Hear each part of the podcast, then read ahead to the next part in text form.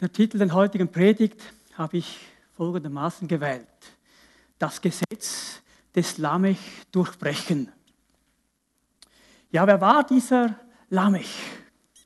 Wenn du mit der Bibelwerkstatt unterwegs bist in diesem Bibelleserplan, kommt dir der Name vielleicht etwas bekannt vor. Ist ein Mann, der sehr früh in der Menschheitsgeschichte lebte. Wir lesen von ihm in 1. Mose 4, die Verse 23 und 24. Dort heißt es, Lamech sagte zu seinen Frauen, Ada und Zilla, meine Frauen, hört mich an. Wenn ein Mann mich verwundert, erschlage ich ihn. Sogar einen Jungen töte ich für eine einzige Strieme. Wenn schon ein Mord an Kain siebenfach bestraft wird, für Lamech wird alles 77 Mal gerecht. Ja, in der heutigen Predigt möchte ich dieses, diese Festlegung von Lamech, sich 77 Mal zu rächen, das Gesetz des Lamechs nennen. Wir reden heute Morgen also von diesem Gesetz des Lamech. Ja, dieses Gesetz hat schon ganz viel Unrecht und noch mehr Unrecht nach sich gezogen. Ja, man könnte von einer Lawine sprechen, die Menschen mit in den Tod nahm. Ein fürchterliches Gesetz eigentlich. Ja, ganz kurz nach dieser Festlegung von Lamech lesen wir, was Gott sagt. Zwei Kapitel später, 1. Mose 6. Der Herr sah, dass die Menschen auf der Erde völlig verdorben waren. Alles, was aus ihrem Herz kam, ihr ganzes Denken und Planen, war durch und durch böse. Das tat ihm weh und er bereute, dass er sie erschaffen hatte. Eine klare, deutliche Aussage von Gott. Alles, was aus dem Herzen des Menschen kommt, ist böse. Da gibt es keine Ausrede, keine Ausnahme. Ja, wir lesen das ja auch im Neuen Testament, wenn Paulus davon spricht im Römerbrief. Es heißt dort, Kapitel 3, ich habe ja jetzt den Beweis erbracht, dass alle schuldig sind. Die Juden ebenso wie die anderen Menschen und dass alle unter der Herrschaft der Sünde stehen. Genau wie es in der Schrift heißt. Keiner ist gerecht, auch nicht einer. Keiner ist klug, keiner fragt nach Gott. Alle sind vom richtigen Weg abgewichen. Keinen einzigen kann Gott noch gebrauchen. Keiner handelt so, wie es gut wäre. Nicht ein einziger. eine deutliche Ansage. Vielleicht wendest du jetzt ein, ja, aber das ist ja Jesus. Natürlich, das stimmt. Darauf kommen wir sicher noch zu sprechen. Aber lasst uns noch eine Weile bei diesem Gesetz des Lammes stehen bleiben. Übrigens kurz nach, nach diesem Geschehen, was Lamech gesagt hat, kommt dann die Sintflut. Lamech war auch der Vater von Noah. Ja, leider müssen wir sagen, dass dieses Gesetz des Lamech die Sintflut überlebte. Wurde nicht ertränkt. Schade eigentlich. Wir leben immer noch ein Stück nach diesem Gesetz und sind geprägt von diesem Gesetz. Es gibt ganz viele Beispiele in der Bibel. Eines davon ist Absalom. Er hat seinen Bruder ermordet. Ja, wie kam es denn dazu? Ja, Ammon, eben der Bruder von Absalom, hatte ein Auge auf Tamara geworfen. Es war eine, für, aus seiner Sicht eine bildhübsche Frau und er wollte mit dieser Frau unbedingt ins Bett. Er hat dann das auf eine hinterlistige Art und Weise hingekriegt, hat diese Tamar vergewaltigt. Geschichte hatte er übrigens, oder die, wie er das machen, anstellen sollte, hat er vor einem Freund gehört. Ja, als Absalom, der Bruder von der Tamar, das erfahren hatte, wollte er sich rächen an Ammon, übrigens auch ein Bruder von ihm. Alles drei Kinder von David. Also veranstaltete er eine Party, schaute, dass Ammon kommt, ein bisschen genügend Wein kriegt und dann ließ er ihn von, von seinen Dienern ermorden. Einfach weil er seine Schwester vergewaltigt hat, ließ er seinen Bruder umbringen. Dass das das Verhältnis zwischen David und Absalom störte, ist nach diesem Gesetz des Lamechs völlig selbstverständlich. Ja, logisch, muss ja. Und so kam es dann auch, dass Absalom flüchten musste vor seinem Vater. Eine Zeit später wollte er dann, dieser Absalom, seinen Vater vom Thron stoßen, um selbst König zu werden. Auch, dem, auch im Neuen Testament gibt es einige Beispiele. Ein Beispiel, wo ich immer wieder ein bisschen schmunzeln muss, aber doch ist es eigentlich unglaublich, die Gedanken, die die Jünger hatten, möchte ich euch kurz vorlesen. Lukas 9, die Verse 52 bis 54. Dort heißt es, er, also Jesus, schickte Boten voraus. Diese kamen in ein Dorf in Samarien und wollten dort eine Unterkunft für ihn besorgen. Aber weil er auf dem Weg nach Jerusalem war, wollte man ihn nicht aufnehmen. Als seine Jünger, Jakobus und Johannes, das hörten, sagten sie, Herr, sollen wir befehlen, dass Feuer vom Himmel fällt und sie vernichtet? Ja, da wollen doch Leute Jesus nicht aufnehmen, der Herberge, ihre Reaktion, Herr, schick Feuer, lasse sie vernichten. Auch Gedanken, die wahrscheinlich dem Gesetz des Lamechs folgen. Ja, wenn wir nun in die Gegenwart kommen, ein bisschen näher zu uns, dann sehen wir, dass dieses Gesetz immer noch seine Auswirkung hat. Ein Terrorakt folgt der nächste, ein Gegenschlag, dieser wiederum. Und so beginnt diese negative Spirale zu drehen. Kommt nicht zur Ruhe. Immer mehr wiegelt es sich auf. Viele von uns haben sicher auch schon von der Blutrache gehört. Eine unglaublich teuflische äh, Angelegenheit. Eine Familie wird verletzt, die in der Ehre gekränkt. Die Familie rächt sich beim Täter einfach ein bisschen mehr. Dann rächt sich die Täterfamilie wieder und so geht es einfach weiter. Die Spirale dreht. Das Gesetz des Lamech wirkt. Oder der Präsident der USA verweigert die Einreise von Muslimen. Keine 24 Stunden später die Reaktion aus dem Irak. Alle Amerikaner dürfen nicht mehr einreisen. Alles wiegelt sich auf. Eines gibt es andere. Wie sieht es bei uns aus? Bei dir und bei mir? Wenn ich an unsere Kinder denke oder an Kinder, da fällt eine kleine zynische Bemerkung. Der Bruder geht zurück und schon eine ganz kurze Zeit später legen sich die beiden in den Haaren. Das fängt ganz klein an. Bei uns, als unsere Jungs noch kleiner waren, schon lange her natürlich, kam das auch vor. Und da habe ich jeweils gefragt, ja, wie ist es denn dazu gekommen? Die Antwort war in der Regel, der andere hat angefangen. Der andere hat angefangen. Meine Reaktion auch immer die gleiche. Ja, das mag sein, aber du hast weitergemacht. Versteht ihr? Aber du hast weitergemacht. Und dann wiegelt es sich auf. Kommen wir zu uns.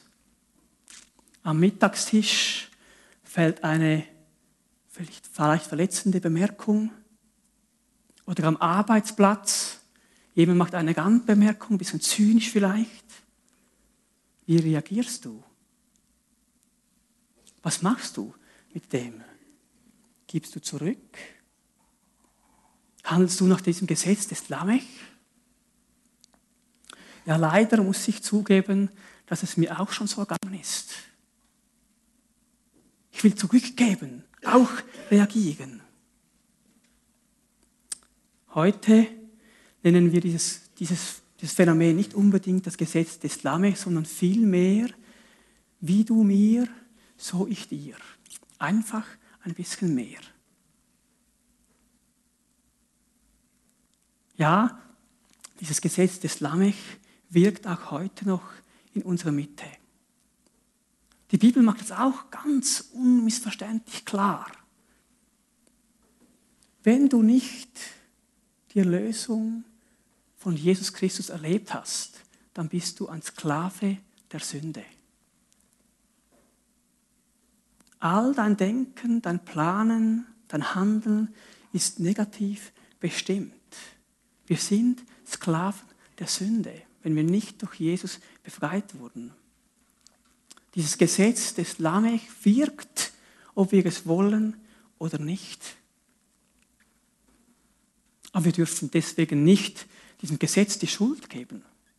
Du kannst ja auch nicht, wenn dir ein Glas auf den Boden fällt, einfach die Verantwortung der Erdanziehung geben. Das geht nicht. Du bist selbst verantwortlich.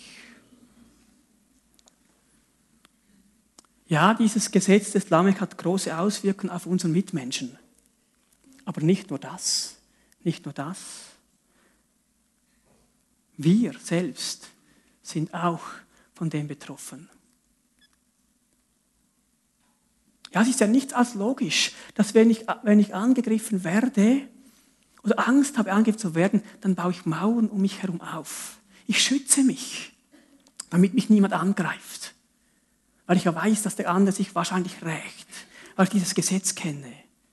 Ich beginne auf persönliche Aussagen zu verzichten, erzähle nicht mehr, wie es mir wirklich geht, einfach um mich zu schützen. Weil ich weiß, dass wenn ich mich selbst offenbare, dann kann das ausgenutzt werden. Und es schießt jemand gegen mich. Und so führt dieses Gesetz des Lamech in Einsamkeit, in Angst und schadet uns selbst. Es gibt nur Verlierer. Alle nehmen Schaden daran. Eigentlich so betrachtet bis hierhin eine auswegslose Situation. Aber wie gut, wie gut, dass Gott sich etwas überlegt hat und diese Situation nicht einfach so auf sich hinnahm. Er, er hat einen Neuanfang möglich gemacht. Jesus machte den ersten entscheidenden Schritt, um dieses Gesetz des Lamech zu durchbrechen. Weil er das getan hat. Deshalb ist es möglich, aus dieser negativen Spirale auszubrechen. Und nur deshalb. Er, der eigentlich der Einzige ist, der das Recht hätte, sich zu rächen. Weil wir alle schuldig geworden sind an ihm und er selbst keine Schuld tat. Macht er das nicht? Nein, nicht nur, dass er sich nicht rächte, er hat sogar unsere Schuld getragen. Er nahm alles schlechte Denken, alles schlechte Handeln, alle, alles Schlechte nahm auf sich, damit wir frei werden können. Was für eine frohe Botschaft. Was für eine neue Ausgangslage. Er durchbrach das Gesetz des Lamech mit Vergebung. Er bezahlte den Preis dafür am Kreuz. Und deshalb sind wir oder können wir frei sein. Das ist die Lösung aus diesem Gesetz heraus. Wow. Jesus vergibt gerne.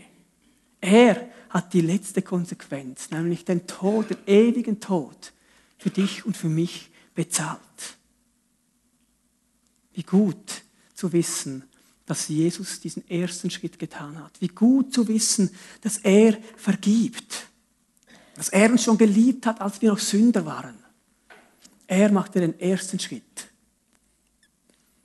Vielleicht sagst du jetzt, ja, aber wir sind doch in diesem Unser Vatergebet. Heißt es dort nicht, vergib uns unsere Schuld, wie auch wir vergeben haben unseren Schuldnern?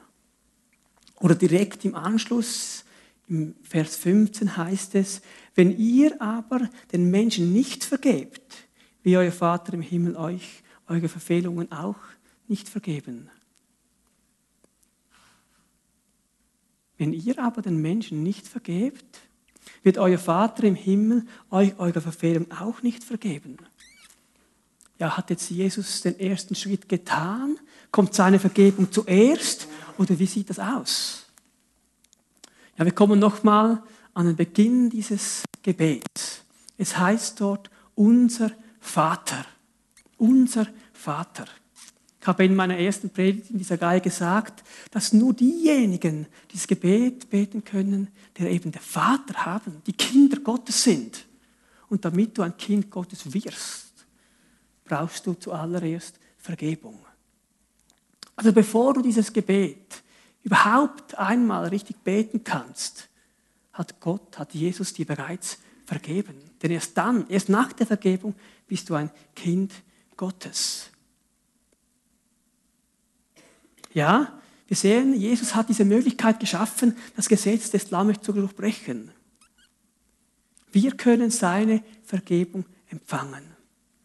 Allerdings, und das sagt dieses Gebet jetzt aus, muss dieser Vergebung eine Reaktion folgen.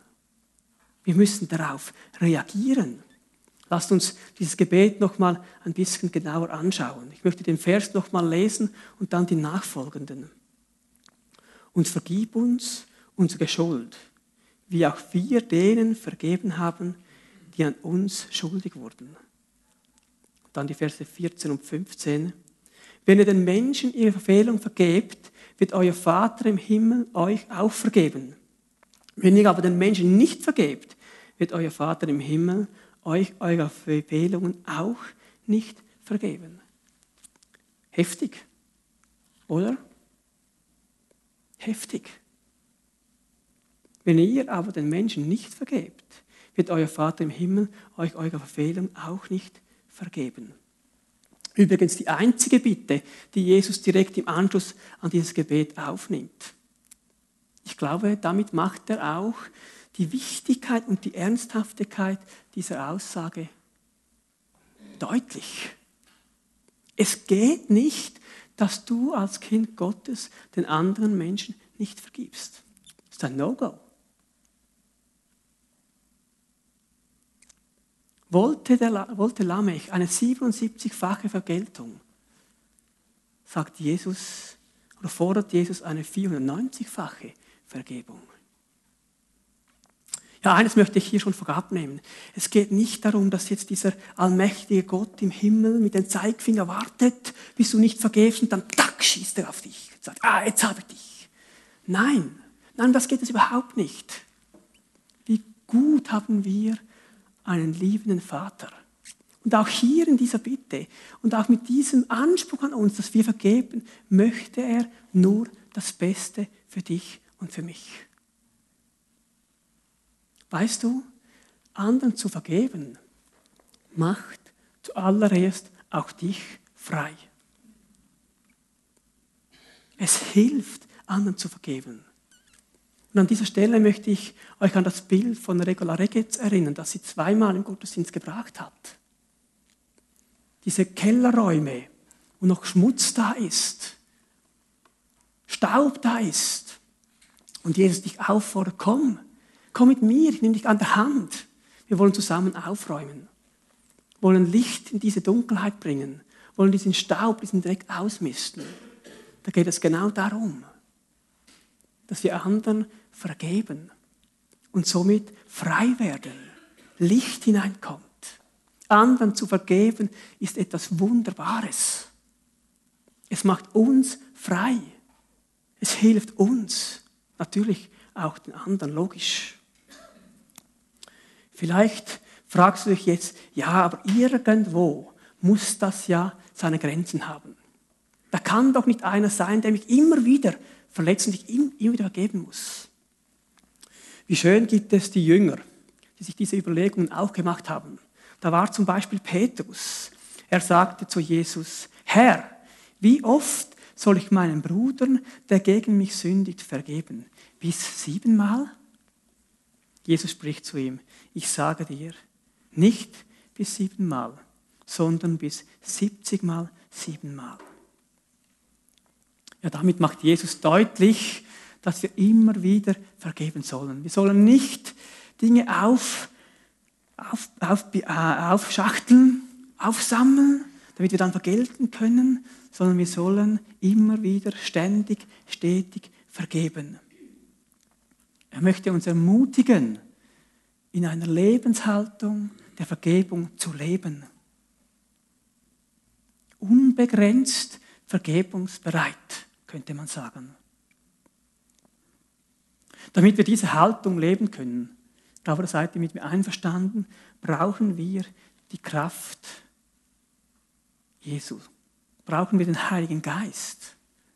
Und wir brauchen selbst die Erfahrung, selbst vergeben, Vergebung empfangen zu haben. Das bringt Freude und das hilft dann auch zu vergeben.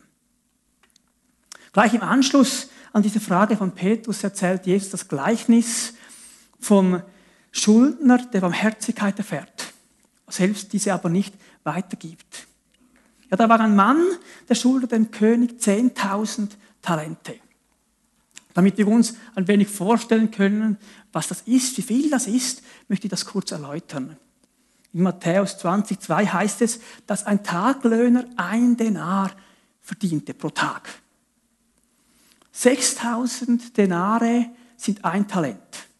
Das heißt also, wenn du im Jahr 300 Tage arbeitest, das ist relativ viel, dann brauchst du 20 Jahre, um ein Talent zu verdienen. Für diese 10.000 Talente brauchst du also satte 200.000 Jahre, um sie abzubezahlen. Ja, Jesus macht ganz deutlich, liebe Leute, ihr könnt unmöglich, auf keine Art und Weise eure Schuld selbst aus eigener Kraft, aus eigener Anstrengung wieder gut machen. Unmöglich. Ihr braucht Vergebung. Es geht nicht anders. Ja, und so erließ ja dieser König diesem Knecht die Schuld. Er seinerseits geht dann auf die Straße, sieht einer, der ihm etwas schuldet. Ja, etwas sind 100 Denare, auch ein halbes Jahreslohn, nicht wenig. Aber er hat ihm dann nicht vergeben, wollte, dass er zurückzahlt. Und dann lesen wir, wie der König darauf reagiert hatte. Matthäus 18, die Verse 32 folgende. Da ließ sein Herr ihn kommen und sagte zu ihm, du böser Mensch, deine ganze Schuld habe ich dir erlassen, weil du mich angefleht hast. Hättest du da mit jenem anderen Dienen nicht auch Erbarmen haben müssen, so wie ich mit dir Erbarmen hatte? Und voller Zorn übergab ihn der Herr den Folterknechten, bis er ihm alles zurückgezahlt hätte, was er ihm schuldig war. So wird auch mein Vater im Himmel jeden von euch behandeln, der seinem Bruder nicht von Herzen vergibt. Auch wieder diese doch klare Ansage. Wir sind in der Pflicht, anderen zu vergeben. Ja, wie soll denn das in unserem Leben ganz praktisch aussehen? Wie können wir anderen vergeben? Ja, es gibt in Bezug auf Vergebung das eine oder andere Missverständnis.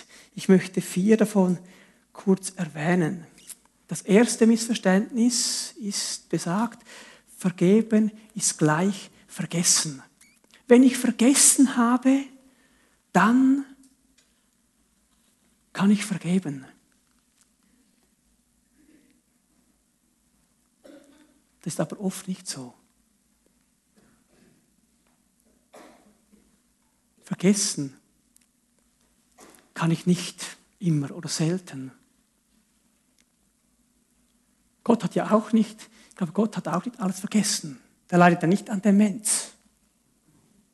Der, der kennt unsere Treulosigkeit, weiß das immer noch. Und trotzdem hat er uns vergeben. Ja, Vergebung setzt ganz oft gerade da an, wo wir eben nicht vergessen können. Ich von mir aus weiß das aus persönlicher Erfahrung. Verletzungen, die mir zugefügt wurden, habe ich nicht alle vergessen. Aber vergeben schon. Vergeben und vergessen ist nicht das Gleiche. Oder ein anderes Missverständnis. Ich vergebe dann, wenn ich es verstanden habe. Wenn ich verstehe, warum der andere das getan hat, dann kann ich ihm vergeben. Ja, ich muss ja nachvollziehen können, warum er das tat. Dann kann ich einfach vergeben. Aber auch das entspricht nicht der Vorstellung der Bibel. Ver vergeben geht weit über Verstehen hinaus. Oft verstehen wir nicht, warum Unrecht geschehen ist.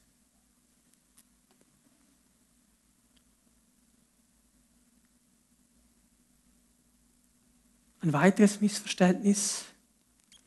Ich vergebe dann, wenn der andere sich ändert.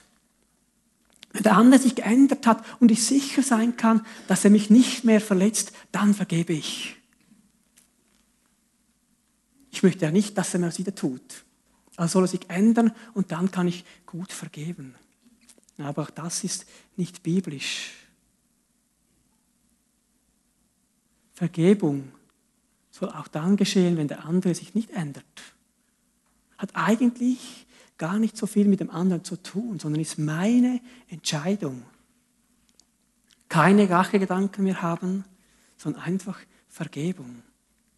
Ja, Vergebung geht auch dann, wenn der andere sich gar nicht mehr ändern kann, zum Beispiel weil er gestorben ist. Und ein letztes Missverständnis, das ich ansprechen möchte, ist, Vergebung ist gleichbedeutend wie Versöhnung. Erst wenn ich den anderen wieder in die Arme schließen kann, wenn ein Neuanfang geschehen ist, dann ist Vergebung geschehen. Oder dann kann ich vergeben. Aber auch das ist nicht wahr. Auch das ist nicht wahr. Versöhnung und Vergebung sind zwei Paar Schuhe. Nicht immer geschieht nach Vergebung Versöhnung, leider. Und ganz oft wird es nach einer Vergebung nicht wieder wie vorher. Es ist nicht alles einfach ungeschehen. Wir tragen Narben davon. Und für Versöhnung braucht es immer mindestens zwei. Muss der andere auch involviert sein und mitmachen. Vergebung nicht. Vergebung kannst du aus dir hinaus. Aber nun, wie geht dann das Vergebung tatsächlich? Ich glaube, es ist ein Prozess und diese Vergebung beginnt mit dem wohl schwierigsten Schritt, nämlich der Entscheidung. Wir müssen uns entscheiden, zuallererst. In einem ersten Schritt ist Vergebung eine reine Willenssache. Ganz oft, ich meinte sogar meistens, sprechen die Gefühle zu dieser Zeit noch eine andere Sprache. Die wollen das nicht. Ja, diese Entscheidung muss auf dem Wissen basieren, dass Jesus mir vergeben hat, damit ich auch anderen vergeben kann. Diese Entscheidung, mit dieser Entscheidung sage ich, ich verzichte auf sämtliche Rachefantasien. Ich beherrsche, kontrolliere meine Gedanken und meine Tagträume.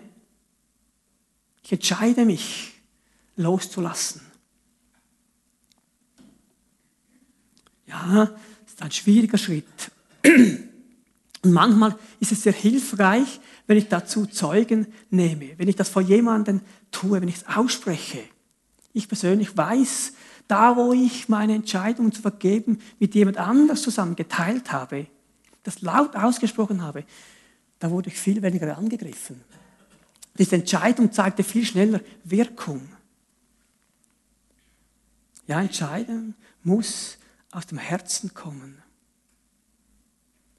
Und wir sehen da, dass das aus eigener Kraft nicht möglich ist. Oder mir gelingt das nicht aus eigener Kraft. Wie gut, dass wir jemand haben, der uns hilft. Der Heilige Geist in uns hilft uns bei dieser Entscheidung. Nehmen wir seine Hilfe an. Beten wir darum. Vielleicht geht auch vor dieser Entscheidung, kommt eine Zeit, wo du trauern musst oder wo du zornig bist. Das darf sein. Aber dann lass es zu dieser Entscheidung kommen, ihn vergeben zu wollen.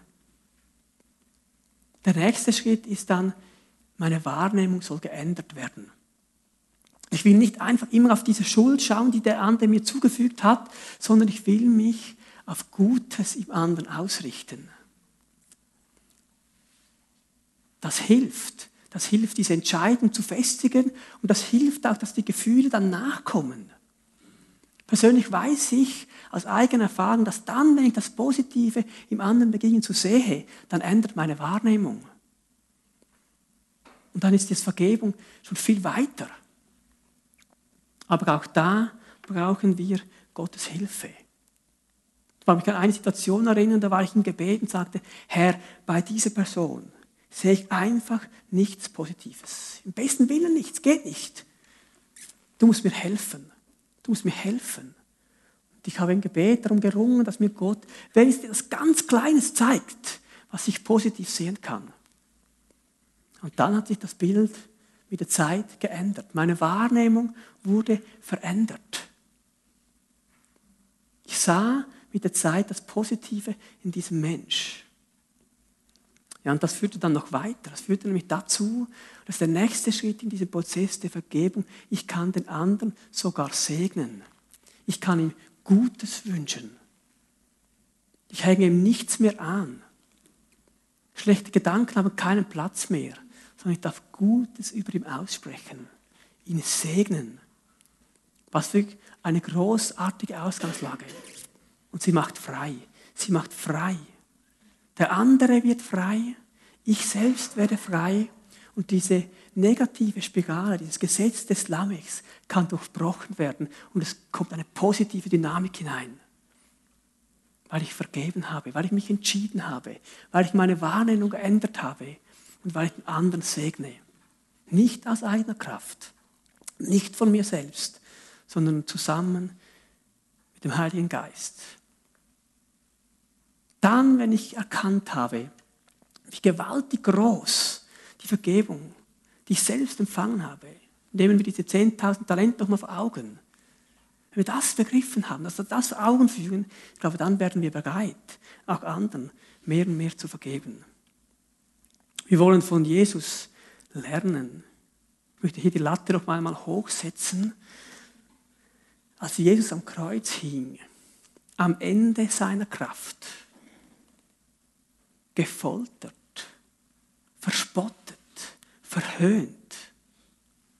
Zu dieser Zeit haben sich seine Ankläger ganz bestimmt noch nicht verändert. Sie haben ihr Unrecht noch nicht eingesehen. Jesus hatte ganz bestimmt diese Gräueltaten noch nicht vergessen. Und doch, und doch hat er ihnen vergeben. Er betet, Vater, vergib ihnen, denn sie wissen nicht, was sie tun. In dieser Lage war Jesus bereit zu vergeben. Ja, Jesus ist das perfekte Vorbild. Die Latte ist sehr hoch, ich weiß, aber lasst uns ihm ähnlicher werden. Lasst uns diesem Prinzip nachfolgen, vergeben zu wollen. Ja, wir sind uns, glaube ich, bewusst geworden heute Morgen, vergeben kostet etwas. Vergeben kannst du nicht einfach aus dem Ärmel schütteln sagen, ja, das kommt schon. Nein, Vergebung kostet etwas. Es kostet nicht was, diese Entscheidung zu treffen. 100 Denar einfach loszulassen, halber, halber Jahreslohn. Nicht unbedingt wenig. Es kostet mich etwas. Aber es lohnt sich. Tausend, hunderttausendfach, wenn du vergibst. Du wirst frei. Du kannst Freude empfangen kannst weitergehen. Der andere wird gesegnet. Vergebung ist eigentlich etwas Großartiges. Und ich ermutige uns heute Morgen, einander zu vergeben. Dort, wo das noch nötig ist. Aufzuräumen, diesen Keller aufzuräumen, wenn da noch Staub liegt oder Kisten, die raus müssen, dann lass uns das anpacken, zusammen mit Jesus. Selbstvergebung empfangen, aber dann unbedingt Vergebung auch weitergeben. Ich möchte schließen mit einem Gedanken von Paulus. Paulus verwendet in seinen Briefen für das Wort Vergebung oft den Begriff Charizomai. Dieses Wort hängt oder gehört eigentlich zu dem Begriff Charis, was so viel wie Gnade bedeutet. Ich glaube ganz fest, dass Paulus diesen Begriff verwendet, weil allein dieses Wort darauf hinweist, dass Vergebung immer mit Gnade zu tun hat. Vergebung hat immer mit Gnade zu tun. Lasst uns gnädig miteinander sein. In Kolosser 3,13 heißt es, geht nachsichtig miteinander um und vergebt einander, wenn einer dem anderen etwas vorzuwerfen hat. Genauso wie der Herr euch vergeben hat, sollt auch ihr einander vergeben. Also nicht, wie du mir, so ich dir, wie es das Gesetz des Lamechs sagt, sondern vielmehr, wie Gott mir, so ich dir. Wie Gott mir, so ich dir. Lasst uns in dieser Haltung zu dem Abendmahl kommen. Was für ein Vorrecht haben wir heute Morgen, uns genau das vor Augen zu führen. Da ist dieser Jesus, der für dich und mich bezahlt hat. Diese 10.000 Talente, wenn du es so vor Augen führen möchtest, diese unendlich große Schuld, die du nie selbst begleichen könntest, hat er getragen für dich und für mich. Was für ein Geschenk. Ich bitte die Abendmahlshelfer, die Lobpreisgruppe, dass sie nach vorne kommen. Lass uns heute Morgen dieses Mal wirklich mit dem, mit dem feiern. Lass uns daran erinnern, was Jesus getan hat. Wie großartig seine Vergebung ist. Wie wunderbar dieses Geschenk, das wir annehmen dürfen, umsonst. Er tat es umsonst, weil er dich und mich liebt. Aber er möchte und er erwartet von dir, dass es Folgen hat. Dass du auch bereit bist zu vergeben. Wir sind einen Moment still. Ich möchte, dass du dich fragst, wie sieht es in meinem Keller aus?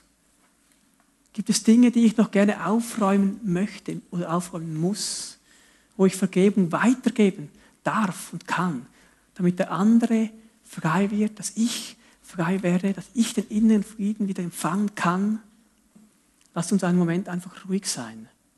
Dann wollen wir zum Abendmahl kommen.